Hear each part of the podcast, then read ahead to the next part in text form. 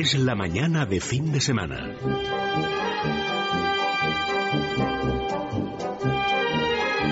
La hora de motor 16.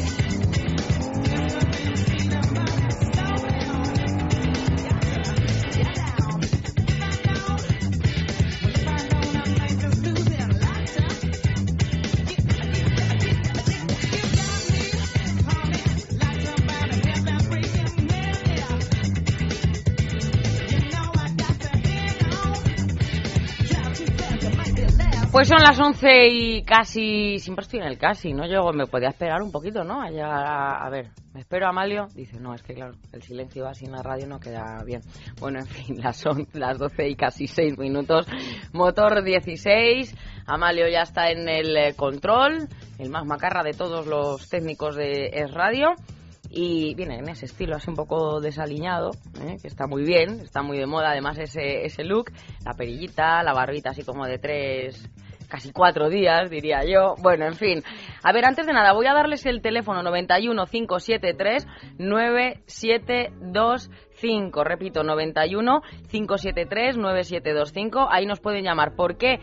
Tengo aquí a, a, Pedro Martín y a Julián Garnacho que me dicen que han llegado muchísimas quejas a la redacción de Motor 16 hablando del tema de la velocidad, cosa que vamos a tocar hoy en el debate, ¿no? Sí, sí, y más que quejas, gente que pide que por favor defendamos los intereses porque están viendo que ni partidos políticos, ni clubs de automovilistas, ni nadie, nada, está defendiéndoles, ¿no? Entonces, bueno, pues por lo menos nosotros vamos a volver a tocar el tema y que se sientan un poco respaldados. Y que no es que seamos kamikazes los que lo estamos defendiendo, sino una velocidad, algo normal, ¿no? Sí, eh... gente que sabemos que estamos en el año 2013, ¿no? Que no, no sea una cuestión de me la sí. estoy jugando no por mi seguridad, sino porque me caza un, un radar o tengo que ir, como decía Julián, casi empujando, ¿no? Del coche. Casi, casi. En fin. Eh, un sumario rápidamente, Pedro, de lo que vamos a, a, tratar hoy. Pues comenzaremos, como siempre, con el repaso a las noticias más llamativas de la, de la semana. A continuación, con ese debate que tú ya estabas apuntando sobre los límites de velocidad, ya lo tocamos el sábado pasado, pero volvemos sobre ello. Eh, a continuación, eh, pues Julián Garnacho nos va a contar cómo le ha ido con ese Honda Civic 1.6 diésel, que es el, nuevo motor de, del modelo japonés y eh, después hablaremos con Alberto Mayo, que nos va a contar eh, cómo le ha ido con el nuevo Seat León de tres puertas, pero sobre todo se va a centrar en explicarnos muy bien qué es esa tecnología de faros de LED que bien. incorpora el nuevo modelo español, que es revolucionario y, y en muchos sentidos, ¿eh? no, no solo en cuestión estética, sino en otros sentidos que nos va a explicar muy bien. Y acabaremos, como siempre, con el deporte, pues esta vez con la Fórmula 1. Javier Rubio nos va a decir eh, cómo ha empezado esta temporada. Una que de agua, pero vamos, sí, pero sí, curiosa. sí, sí, ha empezado con mucha agua y ha habido que suspender las, la, alguna de las sesiones de entrenamiento. Pues nada, pues ese es el, el, sumario de lo que vamos a contar hoy en este programa. Podemos decir algo así como todo esto y mucho más aquí, en Motor 16. Esto es como la cuña, pues suena así como muy profesional, ¿verdad, Julián? Por supuesto. Por supuesto. Nos vamos a ir con las noticias. Enseguida estaremos con la DGT para que nos informen de las carreteras. Cuidado que entre el mal tiempo, no solo por la lluvia, sino también por algunas heladas, estamos teniendo una entrada a la primavera como Dios manda, como tiene que ser, porque es así. Y cuando, ya sabéis que cuando marzo mallea, mayo marceas, o por, por en marzo tiene que, que llover en condiciones para que luego tengamos una primavera como, como, tiene que ser. Nos vamos a las noticias y enseguida también con ese debate. Les recuerdo 91 573 9725.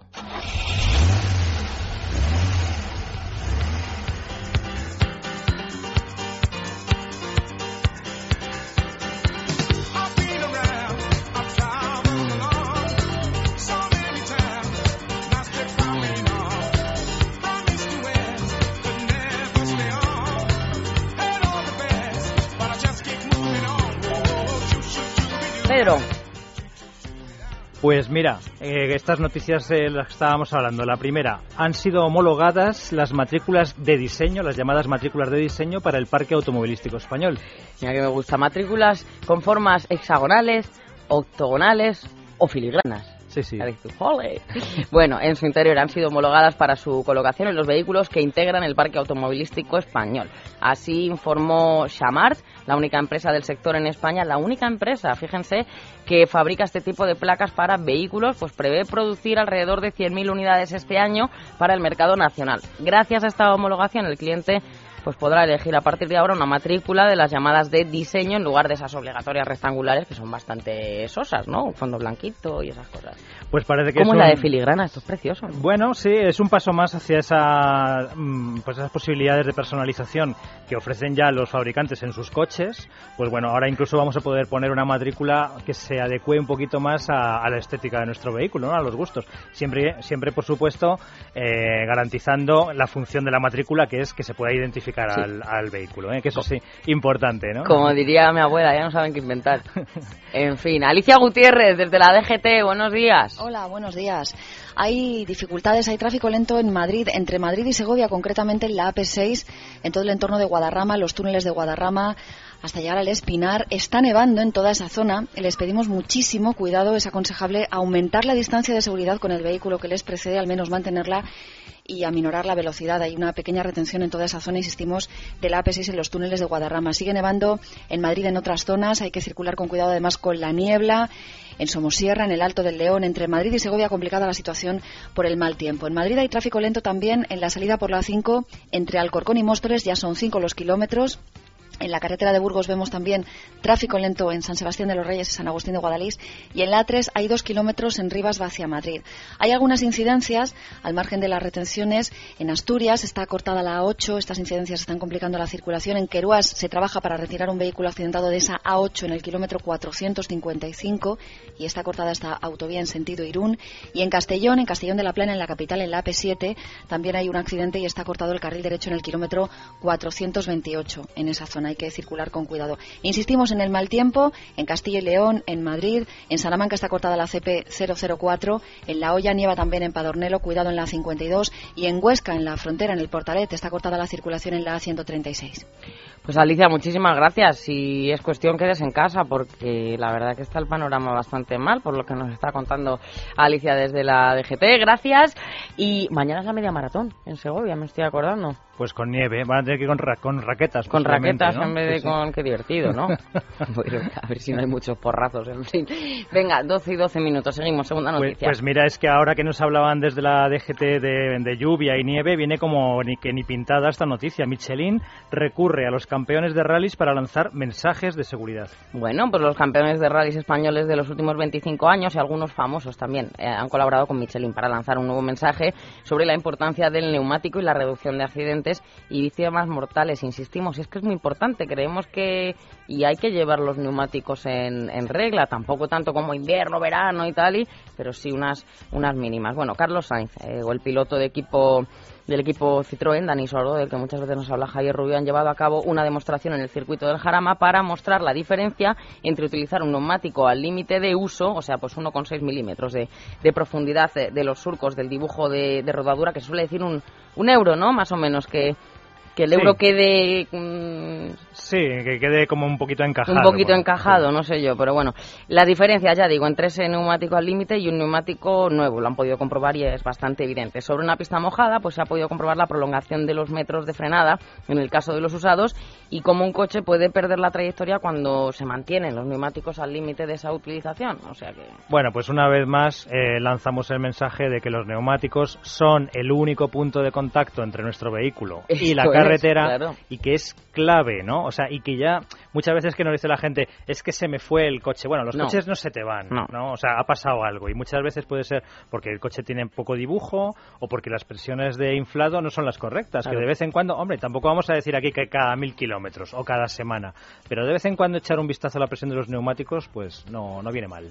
Ustedes cuando nieva como hoy, ¿qué se ponen? ¿Tacones, como llevo yo hoy, para darse un golpe estupendo? No, ¿verdad? Dice María. ¿Unas catiuscas? Oye, pues tampoco. Pero algún término medio que lleve dibujito, que nos agarre bien, pues lo mismo pasa. Exacto, con, eh, pues, eh, con las de bailarina, con, las de bailarina no, subiría, no Mm, subiríamos no. a los Pirineos Claro en que esta no. época. Venga, última noticia, Pedro. Pues mira, un 56,8% de los conductores está a favor de la velocidad máxima a 130 kilómetros por hora en autovía De y esto, autopista. de esto vamos a hablar en un ratito. Bueno, eh, la noticia nos cuenta que mm, es el dato ¿no? de una encuesta realizada por la plataforma de vehículos en, eh, en la red Auto Scout 24, así se llama. Los usuarios matizan que antes de promulgar la nueva velocidad máxima hay que acometer pues una importante mejora del estado de las carreteras. Nosotros insistimos muchísimo en este punto. Una gran mayoría de los usuarios, pues aproximadamente el 78,8%, considera que aumentar la inversión para mantener las carreteras en condiciones favorables no solo permitiría elevar el límite en las vías de mayor capacidad, sino que también evitaría reducir los umbrales máximos actuales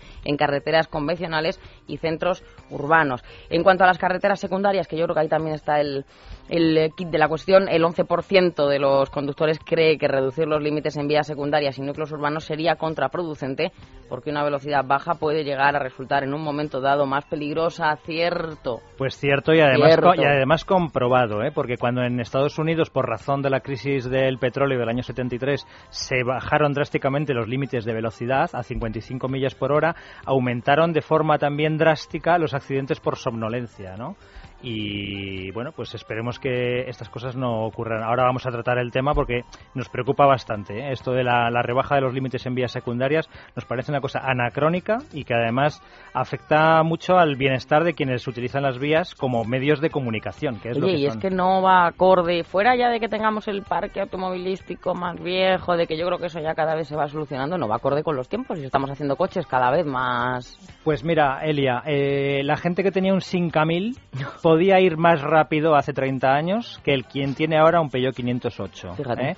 La gente que antes tenía un Renault Gordini podía ir más rápido de lo que ahora vamos a poder ir con un Renault, clásicos, con un ¿eh? Renault Laguna. Sin cabil, el Gordini. Y la gente que tenía un 127, pues en el año 75 podía ir más rápido que lo que vamos a poder ir ahora con un Seat León equipado con control de estabilidad. Es increíble, ¿eh? es un contrasentido. Pues Venga, pues vamos corriendo al debate 91 573 9725 91 573 9725. Estamos en Facebook. Fin de semana es radio.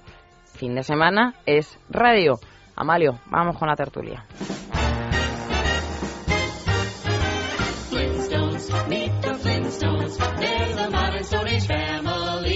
La hora de motor 16. Es la mañana de fin de semana.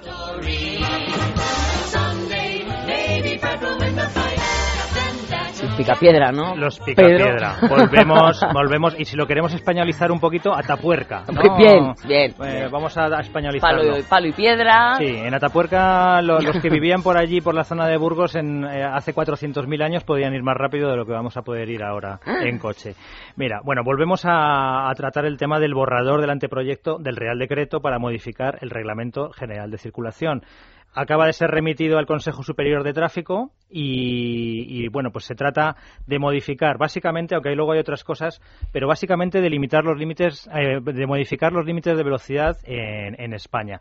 Y por si algún oyente no lo ha oído o no lo tiene claro, lo recordamos en líneas generales consistiría en que los límites de velocidad, por ejemplo, en autovía y autopista, que ahora son de 120, pasarían a ser de 130 solo en algunas eh, zonas y dependiendo de la climatología y demás, sería un límite que se subiría eh, mediante paneles de, mensajes variables. ¿eh? O sea que el límite seguiría siendo 120, pero en un panel de información electrónica nos informarían si el límite en ese punto se sube a 130. Y luego en vías secundarias, lo que se hace es que el límite que había de 100 kilómetros por hora en las vías con más de un metro y medio de arcén desaparece, pasaría a ser de 90 y luego el límite genérico de 90 en vías secundarias pasaría a ser de 70 en el resto de, carreteras, siempre y cuando el ancho de esa calzada sea de 6 metros y medio, porque si no es de 6 metros y medio y no hay señalización horizontal, o sea, una, una línea que divide los dos carriles, eh, pasaría a ser de 50, 50 kilómetros por hora. ¿eh? O sea, que estamos hablando de una reducción considerable. Eh, drástica. Bueno, pues lo, que decíamos al principio, es increíble la cantidad de eh, cartas, de emails, de llamadas telefónicas que hemos recibido en esta semana eh, de gente que ya no es que se queje de esta posible reducción, sino que pide que les ayudemos y pide que por favor hagamos algo, ya que ellos tienen claro que los partidos políticos, eh, bueno, pues en esto parece estar de acuerdo, parece que esto va para adelante, que curiosamente los, eh, los clubes de automovilistas como el RACE o el RAC, pues no se han mostrado en contra, sino que incluso ha parecido que han hecho la ola a esta, a esta posible reforma. Y, entonces, bueno, pues mm, hemos decidido, pues efectivamente, volver al tema porque nos parece un tanto ridículo. Totalmente. entonces, em, a ver, eh, cuando nos dicen, no, es que vamos a reducir los límites porque hay las vías secundarias son peligrosas. Yo una cosa que quería comentar es que esto ya estaba inventado, es decir, en el, en el reglamento de circulación se especificaba. Además el reglamento de circulación español en esto de los límites en vías secundarias estaba bastante bien diseñado, es decir, había un límite genérico de 90, si la vía era especialmente buena, tenía un ancho, un, arcén muy ancho, el límite era de 100 kilómetros por hora, pero todos hemos visto que en las carreteras de vez en cuando nos encontrábamos límites concretos de 70, de 50 y de 30 en virtud de que podía ser un estrechamiento, una, curva, peligrosa, una travesía y demás. Es decir, no es decir que cuando había un límite de 90 o de 100, todas las carreteras estaban limitadas a 90 o si a mí lo que me llama la atención, Pedro y Julián, es lo que me habéis dicho, ¿no? que tanto el RACE como otros organismos parece que están con esto y es que no se entiende muy bien. ¿no? Además, son, son organismos de defensa del automovilista o clubes de apoyo automovilista, eh, entre comillas, eh, que están integrados en el Consejo Superior de Tráfico, que al final es quien tiene que dar un poco el ok a, a esta posible reforma, con lo cual pues hombre, tenemos la sensación de que no hay quien lo pare ya, porque si los propios clubes de automovilistas, los principales de España, como son RACE y RAC, pues eh, han visto esto como una buena medida, pues eh, parece que está todo un poco perdido, ¿no? Totalmente. Entonces, eh, bueno, yo sí y que... automovilistas asociados europeos se ha pronunciado también, porque es extraño que a lo mejor esté también a favor de esta medida. Normalmente sí suelen velar por... Sí, la verdad es que no he hecho el repaso de todas las asociaciones. Sí, pero que te llama la atención sobre todo estas. Sí, las dos principales. Además es curioso porque hace unos meses cuando, cuando el gobierno, el anterior gobierno de, de Zapatero, pues por cuestiones de ahorro de combustible rebajó el límite en, en, autovía y autopista de 120 a 110 kilómetros por hora, el Partido Popular y, por ejemplo, UPyD dijeron que esto era una medida anacrónica, ¿no? Me acuerdo que González Pons, eh, del Partido Popular, llegó a decir que esto era como volver a los tiempos soviéticos, ¿no? El pasar a 110 kilómetros por hora en las autovías. Entonces, bueno, pues ahora ellos, mm, pues dicen, bueno, es que lo estamos subiendo a 130 a cambio te lo bajamos a, a 90, a 70 y demás, porque las vías secundarias son las que producen más eh, accidentes. Eh, pero Pedro, si normalmente, claro, las vías secundarias, pero es que yo no creo, es verdad que la velocidad es un... Eh, sí, es un motivo más, ¿no? Pero es que precisamente las distracciones, lo sabemos, o no sé, no no creo que Es que por ejemplo las velocidades, vamos a entendernos, no velocidades Benzema, ¿no? Una velocidad normal, pero hay que poner un término, hay que poner un término medio. Sí, así es y por ejemplo, yo creo que el 100% de la gente que se haya distraído al volante y haya tenido un accidente va a acabar en el mismo sitio a 100 que a 90. O sea, el, el accidente le vas a le vas a tener. No creo que por no, y además tú sabes que en una travesía eh, lo que estábamos diciendo muchas veces que es ilógico porque es una recta no y no es una vía urbana como quien dice a veces simplemente bordean el, el municipio. El límite sea 50 y a lo mejor tú vas a 70, lo que tú estás diciendo, porque tienes una visibilidad perfecta, hmm. no hay ni animales ni peatones, pero ahí está el radar, normalmente móvil, para, para cazar. Me vais a disculpar, creo que tengo un oyente que precisamente nos quiere hablar eh, de otro tema, que bueno, nos lo vamos a anotar, sí que le queremos escuchar, Isidro, porque le ha dicho a María que quería hacer una eh, realizar una queja, pero bueno, no es el tema que nos ocupa. Yo le sigo recordando el teléfono 91 573 9725. Isidro, desde Ferrol, buenos días. Buenos días, Elia. ¿Qué le pasa? Esto no va de toros. No va, bueno, pues si quiere hablamos de, toros, pero ya me llama mañana a la una de la madrugada y yo le atiendo gustosamente. No, no, escucha, Elia. a ver. de toros va de cebras. ah, de cebras, venga, bien. Mira, eh, una, una cosa que estoy viendo cada vez más frecuentemente es en los pasos cebrados de, avenidas y de sitios que no están regulados por semáforo, pasar a ciclistas montados encima de la bicicleta. Con lo cual, su velocidad como peatón no, no es la de un peatón, sino que es la velocidad de un ciclista. Con lo cual, el otro día, por ejemplo, aquí en Ferrol, hubo que dar un frenazo bastante, pero considerable, ¿eh? Porque aunque vayas, esté limitado a 50, vayas a 50, la velocidad de un ciclista es muy superior a, los reflejos que puede tener nadie en un cruce así. Isidro, yo te doy absolutamente la razón. De hecho, se va a prohibir que las bicicletas circulen. Creo, y llamé, llamé a tráfico, Elia, y me dijeron que está tasativamente prohibido, que deben de bajarse de la bicicleta, e incluso los muchachos estos que van con monopatines lo mismo.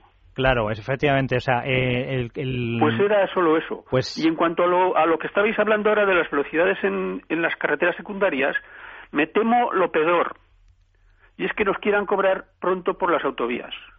Y así o vamos a o vamos a 60 por hora. Pues Isidro, espera un momentito porque Pedro quería hacer un apunte precisamente sobre eso que comentabas al principio. Un momentito, Sí, de acuerdo. En, efecto, no. Lo de, lo de que los ciclistas crucen por los pasos de peatones o pasos de cebra, efectivamente, eh, montados en la bici, eso está prohibido. Prohibido. Y, además es que, claro, es lógico porque lo que lo que usted nos comenta, eh, cuando usted circula a 50 kilómetros por hora y quiere ver si por un lado o por otro de la acera puede aparecer un peatón, usted va a mirar como mucho a 5 metros de un lado, a 5 metros al otro. Lo que no puede imaginar es que a 40 metros de distancia viene un ciclista a lo mejor a 40 kilómetros por hora. Entonces, si yo a veces ha ocurrido, ha habido que dar un frenazo porque efectivamente un ciclista ha aparecido de repente, ¿no? Sí, sí. ahí le doy completamente la razón. Sí, sí. Y bueno, sobre los límites, Isidro, pues es sobre lo que estamos hablando, en fin, que... Sí, esto es cosa de Montoro. no, pero, pero fíjese, yo le voy a decir una cosa, no es, no es cosa solo de un partido está político. cobrando el IVA, entonces, ¿no? También. Es cosa de la clase política e incluso de la clase política a nivel europeo. O sea, el, asunto de la velocidad es tan fácil de, controlar. Es decir, em, hay una máquina que se llama cinemómetro que es capaz de, medir la velocidad. Y a partir de ahí surgen todos los problemas. porque no se ha inventado una máquina capaz de medir el alcohol eh, sin parar al vehículo, pero es que sería perfecto, ¿no? O sea, o por ejemplo, eh, ¿por qué no? Esto sí que sería más posible. ¿Por qué no se multa con un con un aparato que mida la distancia de seguridad? Esto sí que es posible pues ya con la cumple en absoluto. Pues con la tecnología existente se podría hacer, porque eh, se podría grabar imágenes o escanear a los vehículos y si y dos si dos vehículos circulan a 100 kilómetros por hora y el que va detrás está a solo 5 metros, hay aparatos que ya serían capaces de, de, Y ahí sí que hay colisión y no es una cuestión de la velocidad. y, ahí, sí que hay riesgo. Yo, eh, fíjese, le voy, a, contar una, una cosa que hace poco escribía y que mucha gente pues se reía, ¿no? Yo siempre digo lo, estúpidos que son los radares, ¿no? Las, las máquinas tan estúpidas que son los radares y yo ponía como este como ejemplo. Imaginemos un túnel en el que hay un radar que multa a partir de 100 kilómetros por hora. ¿no? tu caso, ¿no? Sí, sí. No, no, no, no, no, no. Y entonces llegan cuatro vehículos a agrupados, que llegan a 99 kilómetros por hora los cuatro, ¿no? Y entonces hay uno que va conducido por un borracho, otro va conducido por una persona sin cinturón de seguridad abrochado, otro va conducido por una persona que lleva los neumáticos lisos y el cuarto es un conductor que no respeta la, distancia de seguridad. Bueno, esos cuatro vehículos van a pasar por el túnel sin que el radar multe a ninguno porque van a 99 kilómetros por hora. Imaginemos que un kilómetro más atrás llega un vehículo que llega completamente solo, llega con las luces encendidas, cinturón abrochado, no ha probado alcohol en toda su vida eh, y lleva los neumáticos con las, misiones, las, presiones eh, miradas. pero claro, llega, imaginemos, a 100 kilómetros por hora. Pues le va a hacer la multa. Ese es el, conductor infractor en España. Bueno, pues eso yo creo que resume todo el, problema. Por cierto, sí. Mm, ¿se ha retirado ya mm, aquella normativa que había antiguamente que, que los cinemómetros tenían que tener una tolerancia de más o menos 10%? Ah, lo del. Sí, no, eso, eso, eso sigue existiendo. Eso sigue existiendo. De hecho. ¿Y entonces por qué en el Ayuntamiento de Madrid, por ejemplo, multan a 52 por hora? Bueno, eh, lo, que ocurre es que, por ejemplo, en, la M30, en las zonas limitadas a 70, si a usted le, la foto se la hacen a 84, luego la multa le va a llegar con una reducción del 10%, es decir, le va a llegar, le va a llegar con una multa. Eh, entonces, yo he llegado a ver multas de del Ayuntamiento de Madrid de, en una zona limitada a 70, de la M30, eh, por ir a 73,1. Que. Pero luego, cuando, cuando tú ves la foto, realmente la foto está realizada a lo mejor a 80,1. Es decir, la, la, foto está realizada a 80, han aplicado el 10% ah, de tolerancia, ah, pero, pero claro, al final lo que nos llega es una multa que es un, tanto ridícula, ¿no? Por, ah, ir, a, por ir a 73 en un sitio de 70, pues 100 euros y cosas de este tipo. Bueno, pues Isidro, ¿cómo hacen Ferrol? Estará lloviendo llueve como, como en Australia. Claro, pues Como en Australia esta mañana. Pues nada, con ese nombre tan castizo no sé qué haces en Ferrol, pero bueno, en fin, que un, un abrazo y a ver si nos llamas dentro de poco para por lo menos, pues contento, ¿no? Con que se haya cambiado alguna, alguna ley de estas que tanto nos, nos molesta. Isidro, un abrazo. Un abrazo, Elia. Y Pedro, dime.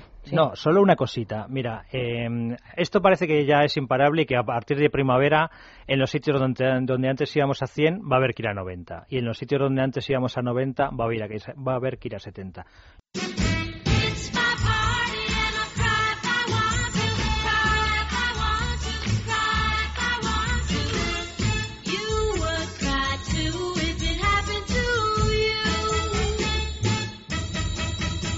La hora de motor 16. Pues directo competidor, podríamos decir, del Volkswagen Golf, del Audi A3, ¿no? Esas tres puertas del León. Pues Alberto ha estado conduciendo el, el, León SC, que es el tres puertas, y sobre todo eh, ha estado conduciéndolo con, equipado con esos faros full LED, que nos vas a explicar a fondo en qué consisten, ¿no? Alberto, buenos días. Hola, buenos días. Bueno, la verdad es que para explicarlos a fondo habría que hacer casi un seminario, porque encierran tanta tecnología que realmente merecerían un, programa para ellos solos. Venga, pues con 10 minutos a ver si podemos avanzar algo. Uy, de sobra. Venga.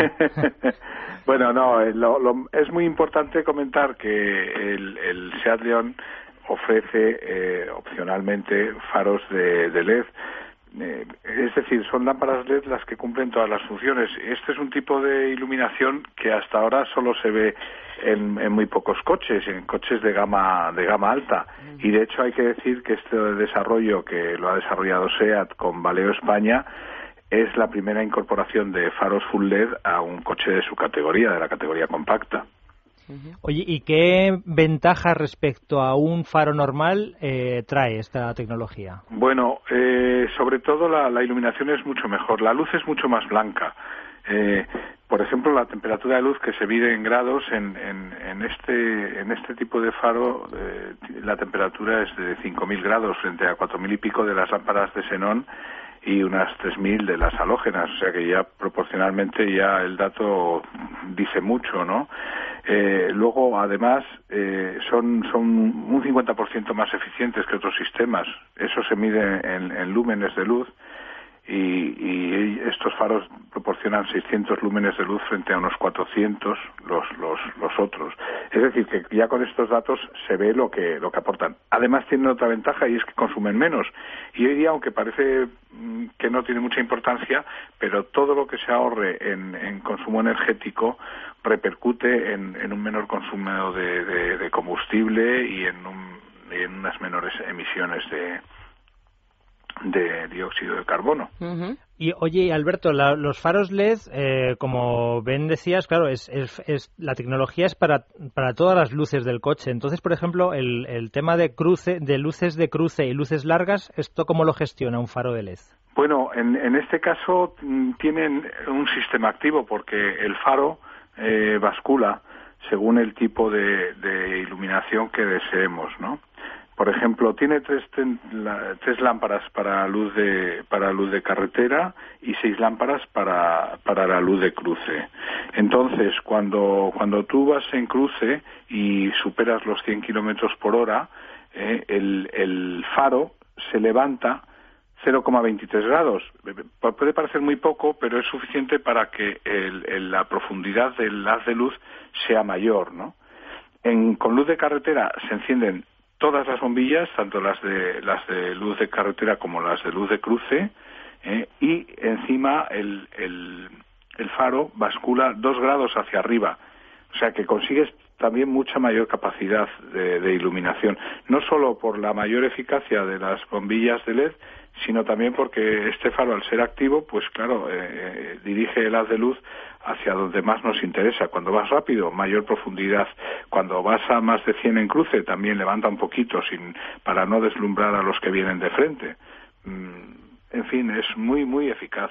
Estábamos mirando, Alberto, esta mañana a ver cuánto costaba esta opción, ¿no? Y la verdad que eh, en los León Style son 1.174 euros y en los León FR es un poquito más barato, 977, porque de serie ya llevan los pilotos de LED traseros.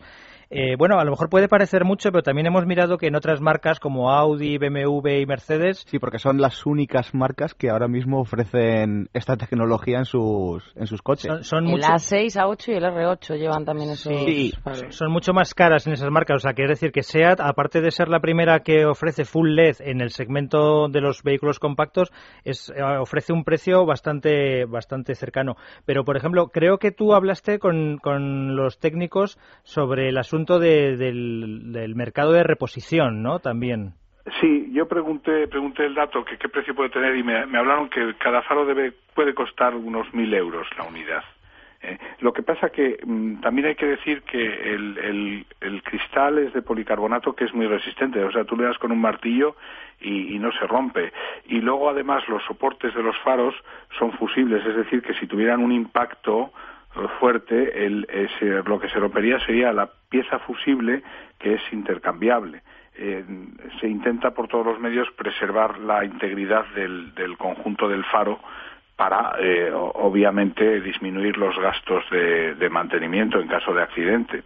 Pues eh, yo sí que querría ya cerrar eh, esta explicación con una cosa. Los hemos probado de noche, porque todos los Seat León nuevos que hemos probado en Motor 16 incorporaban esta opción y hemos de decir que es sorprendente lo bien que iluminan. Para ver si, más o menos resumiendo y de manera un poco simple, el xenon daría esa luz más azulada, ¿no? De alguna manera, la bombilla es como más, de tungsteno, más, amarilla, y esta es como más natural. es una luz que se acerca lo más posible a la luz del día. Del día, eso es. A un día soleado, ¿no? Bueno, pues... Eh... Hombre, luego la estética también, Alberto, que le da al frontal del coche es, interesante, ¿no? También. Sí, es cierto. Todos los diseñadores ahora... Eh, tienen una, una baza suplementaria en sus manos con las ópticas de LED porque les permite dar una estética muy definida al coche de manera que se reconoce perfectamente qué coche es cuando lo ves con las luces iluminadas y luego les permite también adoptar eh, figuras geométricas eh, de una manera o de otra que también contribuye a personalizar la estética. Aquí la verdad que se van de la mano, ¿no? Los diseñadores con, con, la tecnología y el diseño van de la mano. Bueno, en fin, hombre, lo, lo, que peor veo es eso, ¿no? Lo de los recambios, quizá que a lo mejor es más... Eh, sí, pero ten en cuenta una cosa. Primero, como te digo, son, son muy resistentes. O sea, tú le das con un martillo y no lo rompes, ¿eh? Y segundo, quien vaya a viajar eh, con una cierta frecuencia de noche, es la mejor inversión que puede hacer para su seguridad. Eso es verdad. Además, eh, muchos de los oyentes precisamente por ese por email nos lo están comentando, cómo lo han probado también o han podido conducir. En el caso de un oyente dice que el de el de un amigo que lleva eso y que los ojos, que la vista cansada precisamente al conducir de noche que no tiene que no hay color con estas palabras lo dice. lo, que... pasa Alberto es que con los nuevos límites de velocidad que nos van a poner podríamos ir con candiles y seguiríamos viendo, ¿no? Porque parece ser que vamos a ir a 50 kilómetros por hora en, en, las vías más estrechas, ¿no? Cáustico eres, Pedro. no, no, ni cáustico ni nada, que es verdad, es verdad. Tú, tú que eres una persona de las más cabales que conozco, yo estoy seguro que tendrás alguna opinión al respecto y, estoy deseando de oírla sobre la, reducción de los límites en vías secundarias. Yo, yo creo que, que la velocidad depende de las circunstancias, que los límites genéricos no, no son realistas y, y pienso sobre todo que hoy el gran problema de nuestras carreteras es la gente que conduce habiendo bebido alcohol. Si nos remitimos a las estadísticas, el alcohol está presente en la mayoría de los accidentes y es el alcohol posiblemente el que provoque una velocidad inadecuada que también es la causa de la gran parte de los de los accidentes según las estadísticas. En fin, pues muy cabal, muy cabal. Muy cabal, y, has dicho. completamente de acuerdo contigo. No, no, muy, muy correcto y está muy bien. Los cabales son nuestros legisladores. Sí, ya, esos, esos tienen poco otra, de... Otra guerra. poco el sentido común, ¿eh? Eso, no, sentido común ninguno, porque yo creo que efectivamente el sentido común sería ver otros factores, como tú lo has dicho, y no solamente atacar a la velocidad. Pedro lo ha dejado muy claro cuando ha dicho en la M30, en el túnel, uno que va borracho, otro con el cinturón sin poner y otro, no sé, con los, los faros apagados, de esos tres ninguno va a ser multado. Pues va a ser multado el que en vez de a 90 va a 91. A 91. El menos peligroso de los tres. Claro, entonces vamos a ver si somos un poquito coherentes. Alberto, eh, hasta mañana, ¿no? Hasta mañana. Ah, o la semana que viene. Mañana le vamos a dar permiso. Pues la, semana que viene. Pues mañana descansa ya el, pues nada, os escucharé de todas maneras. un abrazo, Alberto, gracias. Otro para vosotros. Nos vamos a ir a Australia, que está cayendo la mundial.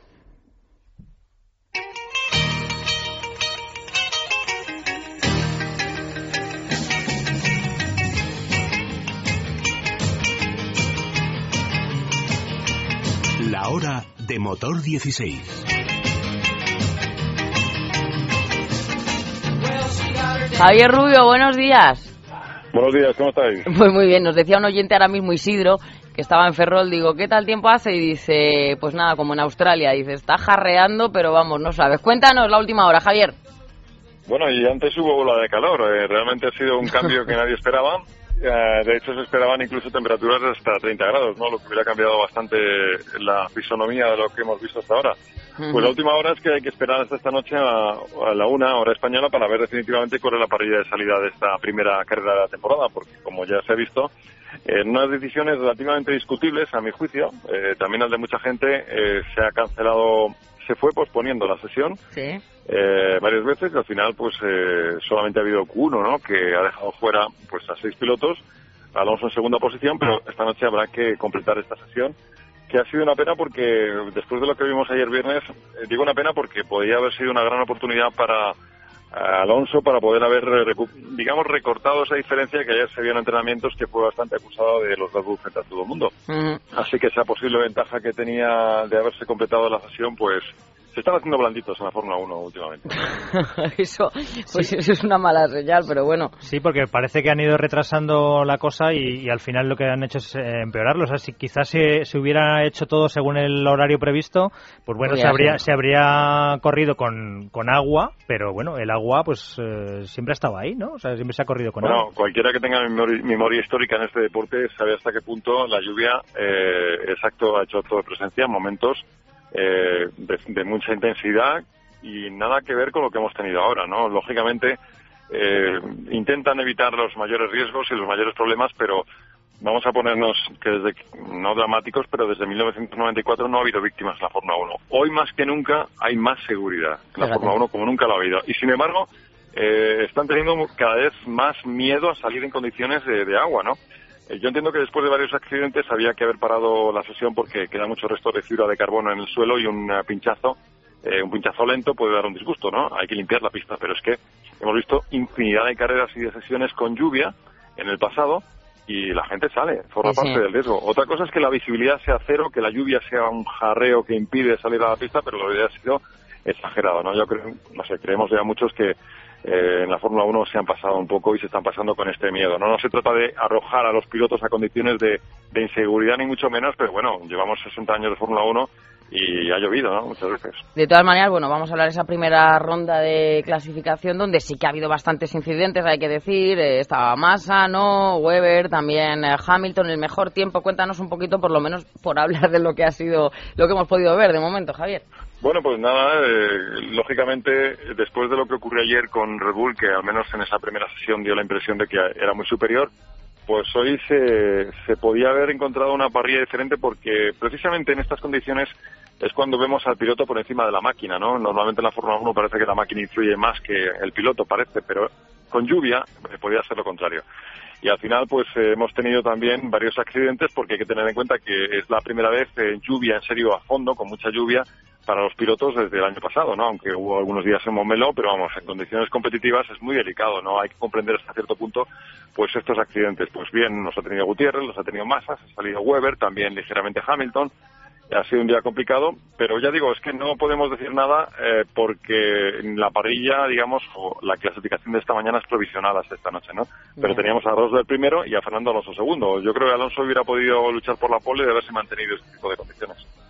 Bueno, pues en fin, es lo que es lo que hay. No sé, bueno, Jerez lo tenemos ya a la vuelta de la esquina por hablar de, de motos también. En, eh, en Texas, en este caso, bueno, pues Honda ha marcado también el, el ritmo. Javier, cambiamos un poquito el, el tercio, que en este caso, bueno, pues Márquez dice que, que van dando pasitos hacia adelante, ¿no? Bueno, Márquez, Márquez va como un avión, se ha adaptado a, a la moto de la, de la categoría reina, pues que los expertos están sorprendidos, aunque se sabe que es un número uno, pues al nivel de Rossi o de Jorge Lorenzo pero la verdad es que su adaptación ha sido eh, sorprendente y yo creo que desde las primeras carreras del campeonato del mundo de motos, Márquez ya va a estar en posibilidad de podium constantemente, lo cual es una grandísima noticia para los aficionados. Y Pedrosa con, y vaya a bromear, con tortícolis, ¿no? Que tiene dolores de cuello, Javier, ¿no? No, bueno, lo que hablábamos otro día, efectivamente, cuando hace la última vez que hablamos de las motos, pues eh, siempre teníamos esta referencia. Es la, la atracción de la temporada, ¿no? Y, lo decíamos, eh, y efectivamente en estos últimos entrenamientos ya está siendo rapidísimo, ¿no?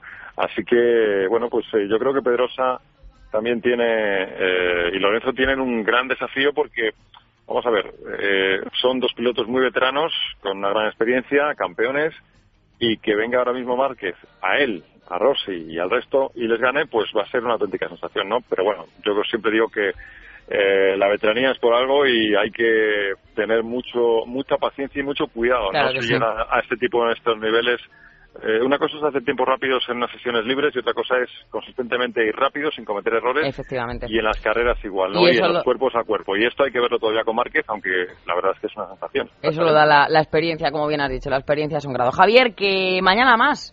Mañana entrenamientos y la carrera. Venga. hablemos, porque ya todo ha pasado. a ver qué pasa. Un abrazo, Javier. Gracias. Hasta mañana. Hasta luego.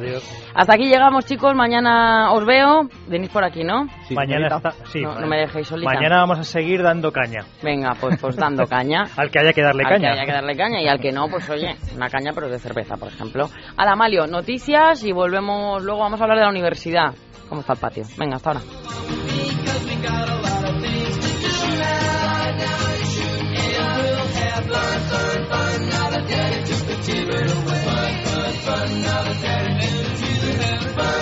La hora de motor 16.